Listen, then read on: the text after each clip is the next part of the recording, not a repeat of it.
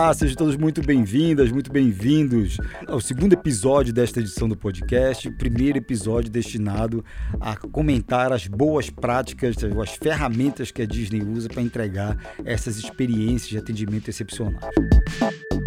Nós vamos falar nesse episódio sobre padrões de atendimento.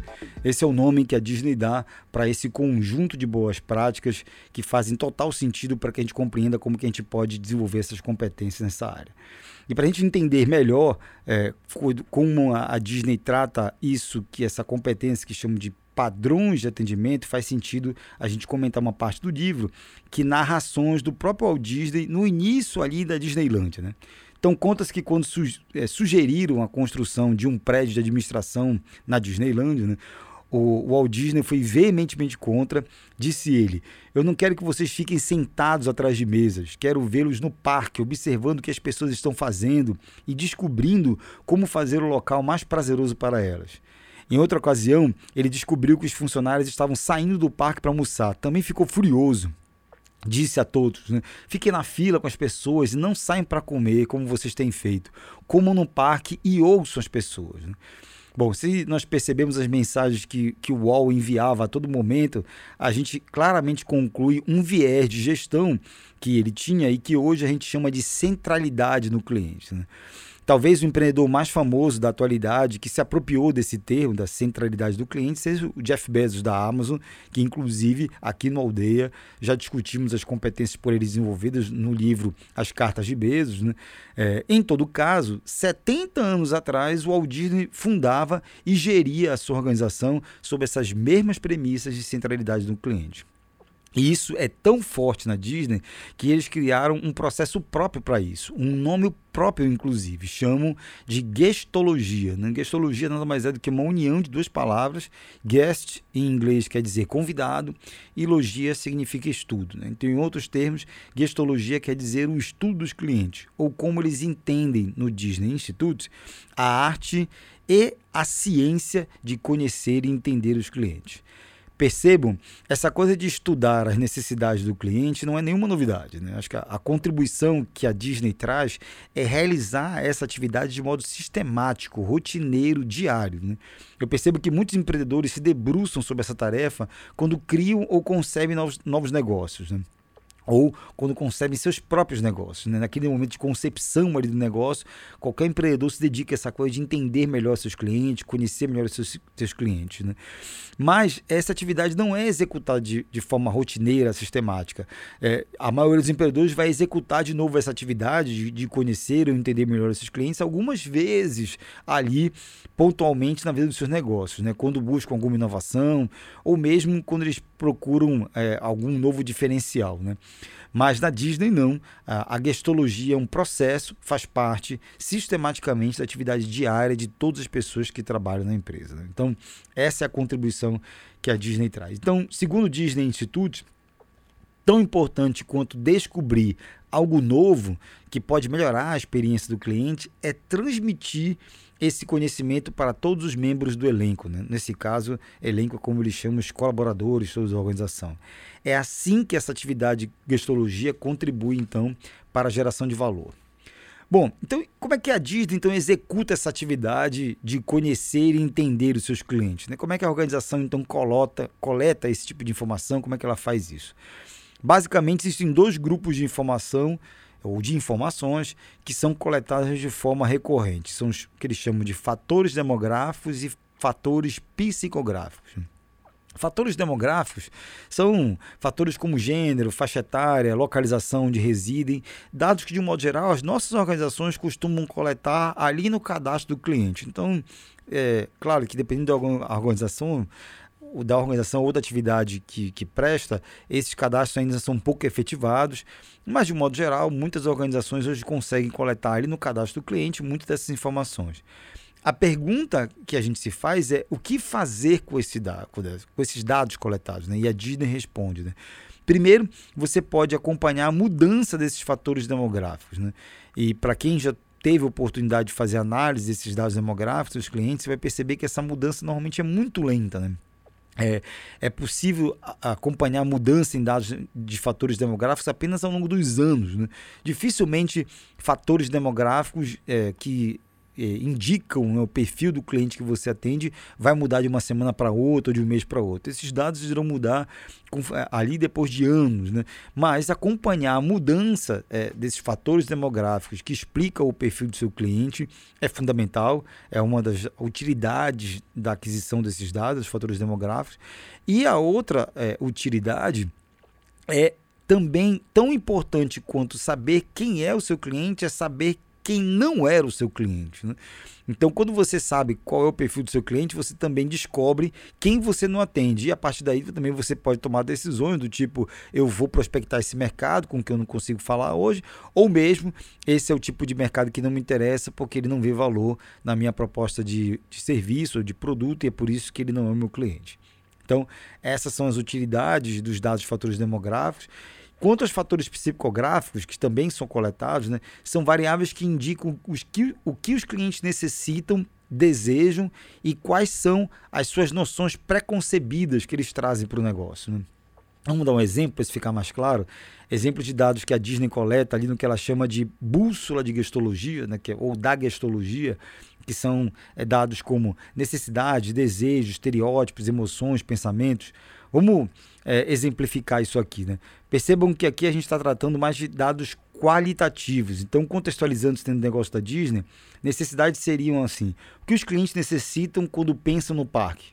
Se a gente for parar para responder isso, muito provavelmente uma das nos parques, né, uma das respostas mais comum seria férias, né? O que os clientes necessitam quando pensam no parque são férias, né? Agora, o que, que eles desejam? Nesse caso, a, a, resposta não é tão simples ou, ou tão única. Né? Vão, podem haver, muito provavelmente, várias respostas para o que eles desejam. Né? Então, necessidades são diferentes desses desejos. Nesse caso, para necessidade de férias, os clientes podem desejar, por exemplo, memórias duradouras de uma experiência familiar repleta de diversão. Perceba que quando a gente é, reconhece o que os clientes necessitam e o que os clientes desejam, eu consigo ir para a prancha de desenvolvimento de produtos e serviços com maior certeza do que eu posso entregar para os meus clientes que tem valor percebido. Então eu consigo focar é, as minhas atividades, meus recursos, de fato, em algo que possui ali um valor percebido pelo cliente, porque vai ao encontro das necessidades e desejos que os clientes demandam e que são, mais uma vez, acompanhados por mim, empreendedor, através dessa coisa de conhecer e entender os clientes de, fodo, de forma sistemática, rotineira, que é o que a Disney indica. O importante aqui é a gente capturar essas informações e, a partir dessas informações capturadas, mais uma vez, usar esses dados para alimentar nossas estratégias. Né? Mais uma vez, essa contribuição que, que, a, que a Disney traz para para o nosso pensamento aqui, para a nossa forma de gerir o nosso negócio, é muito menos saber que é importante conhecer e entender os clientes, acho que todos nós sabemos que isso é importante, e muito mais trazer isso para a nossa atividade rotineira, sistemática. Né? Como é que a gente consegue incorporar então essa atividade de conhecer e entender os clientes de forma tão sistemática como, por exemplo, a gente acompanhar o nosso faturamento. Então, segundo o Disney Institute, né, que é esse, esse braço da Disney que traz essas boas práticas e que é, representa o autor do livro, né, ou os autores do livro, é fundamental que isso seja feito de forma sistemática. Quer pensar num exemplo de como se traduz em valor para a Disney? É só a gente perceber a evolução dos filmes da Disney. Né?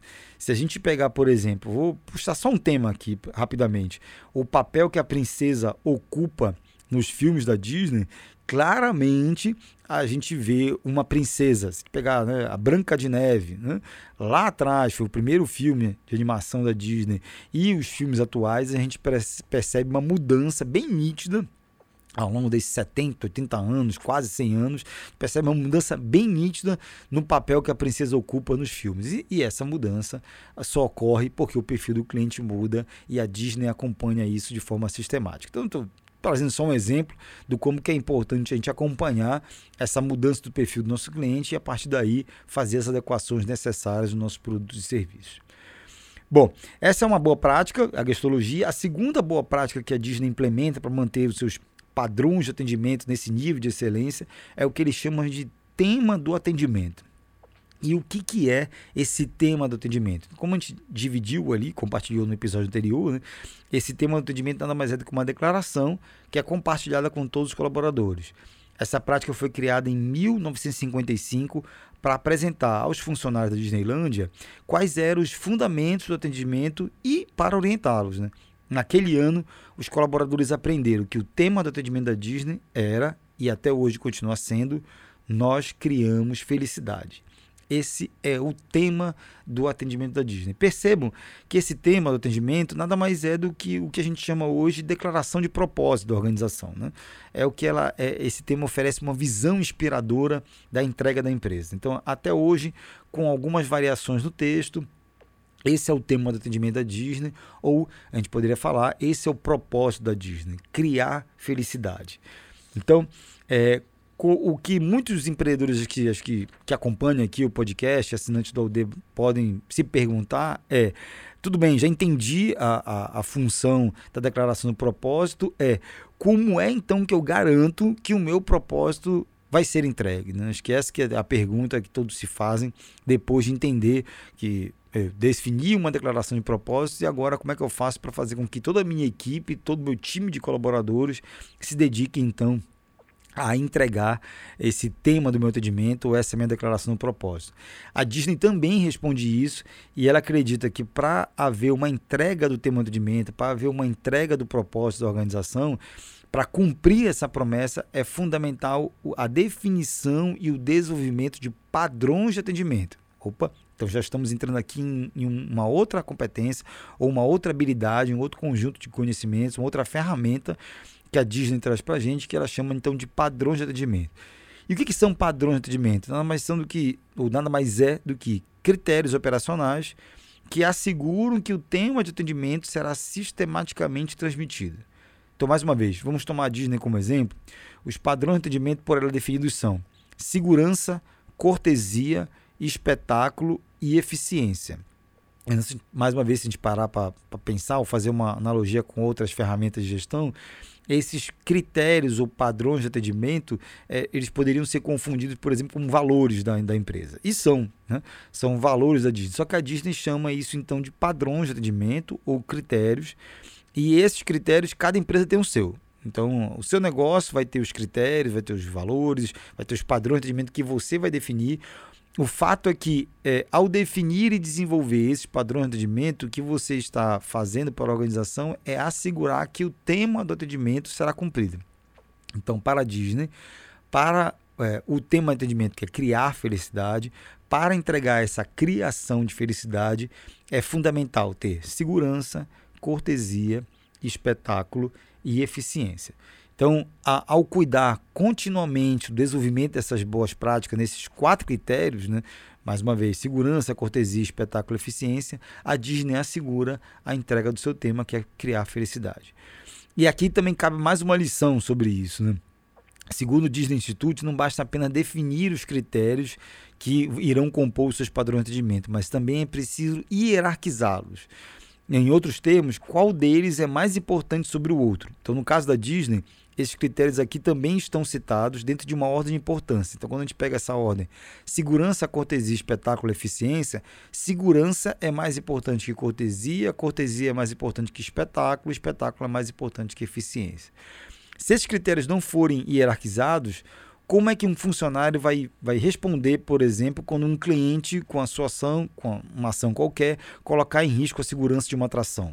Vamos imaginar que, que um cliente, por, por algum ato, colocou em risco ali a segurança de um, de um outro participante, de um outro cliente, ao longo de uma atração. Né?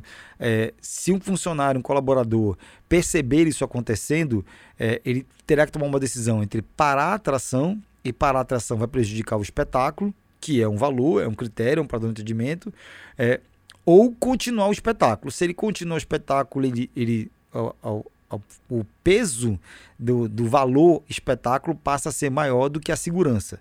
Como ele sabe que a segurança vem antes do espetáculo, então ele sabe como agir. Ele para a atração, ele para o espetáculo para reorganizar uh, como está sendo promovida né, aquela ação, aquela atração, para que, enfim, ele garanta, em primeiro lugar, a segurança de todos os participantes, segurança de todos os clientes. Então, mais uma vez, para a Disney, tão importante quanto você definir quais são os seus critérios, os seus padrões de atendimento, é você hierarquizar esses critérios e padrões de atendimento. É assim, então, que todos dentro da organização conseguem tomar decisões ágeis, rápidas, para que, enfim, entreguem essas experiências de atendimento excepcionais. Né?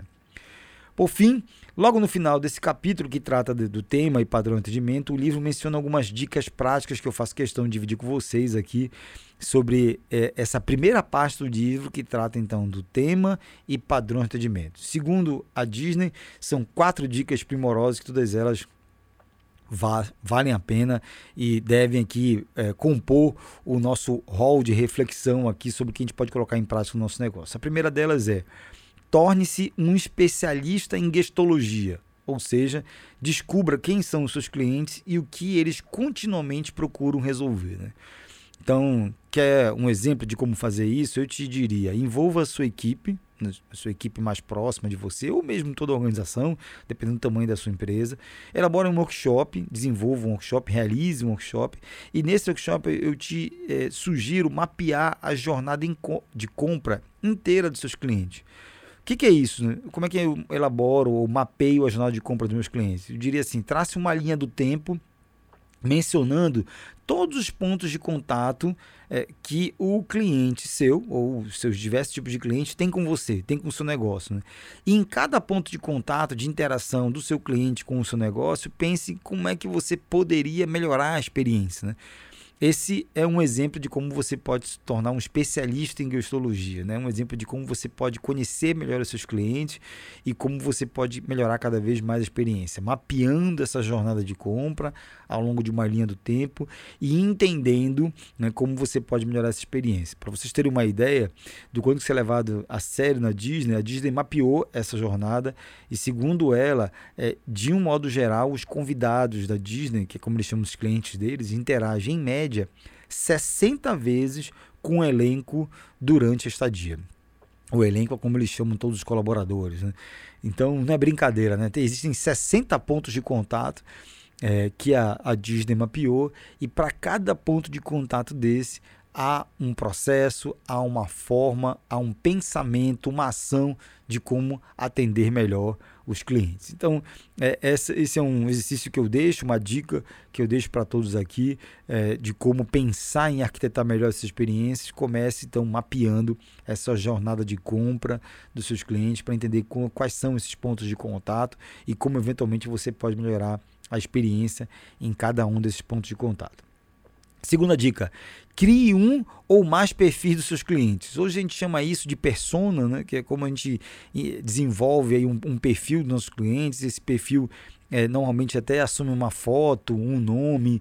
É, quando a gente elabora esse exercício de uma persona da nossa que, que, que personifica, está né? Tá até sendo redundante aqui na palavra, é, o, o, perfil do nosso cliente, fica muito mais fácil para a gente comunicar para o nosso corpo de colaboradores ou, ou como a Disney chama, para o nosso elenco, né, que faz parte da nossa empresa, quem é o perfil de que a gente atende. Ou mesmo, quais são os perfis de que a gente atende. Pode ser que no seu negócio haja mais de um público-alvo. Então, se nesse caso, se esse caso for, elabore mais de um perfil, mas enfim, tenha bem claro qual é o perfil ou os perfis de quem você atende. Por fim, articule um tema de atendimento inigualável, inspirador, ou seja, provavelmente você já tem essa sua declaração de propósito. Se não, escreva a sua declaração de propósito. Comece, de repente, se você não tem essa declaração, tem uma dificuldade por onde começar, é, você pode até ir para um buscador e verificar outras declarações de propósito de outras organizações para você se inspirar e escrever a sua declaração de propósito. Escreva isso que a Disney chama, chama, de, chama de tema de atendimento. E por fim, determine quais são os seus padrões de atendimento, que, como a gente já viu, são os critérios pelos quais o atendimento de qualidade é avaliado, priorizado e mensurado.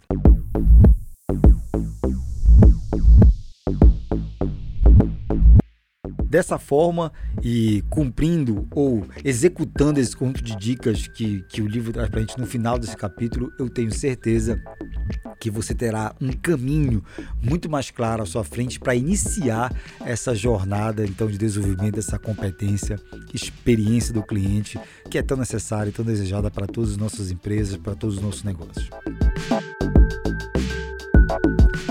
Meu nome é Marcelo Magalhães, eu sou fundador do Boaventura Lab e ex-do Aldeia, e a gente se encontra no próximo episódio, então, para discutir os sistemas de atendimento que a Disney traz para a gente como fundamentais para a gente concretizar a entrega dessas melhores experiências.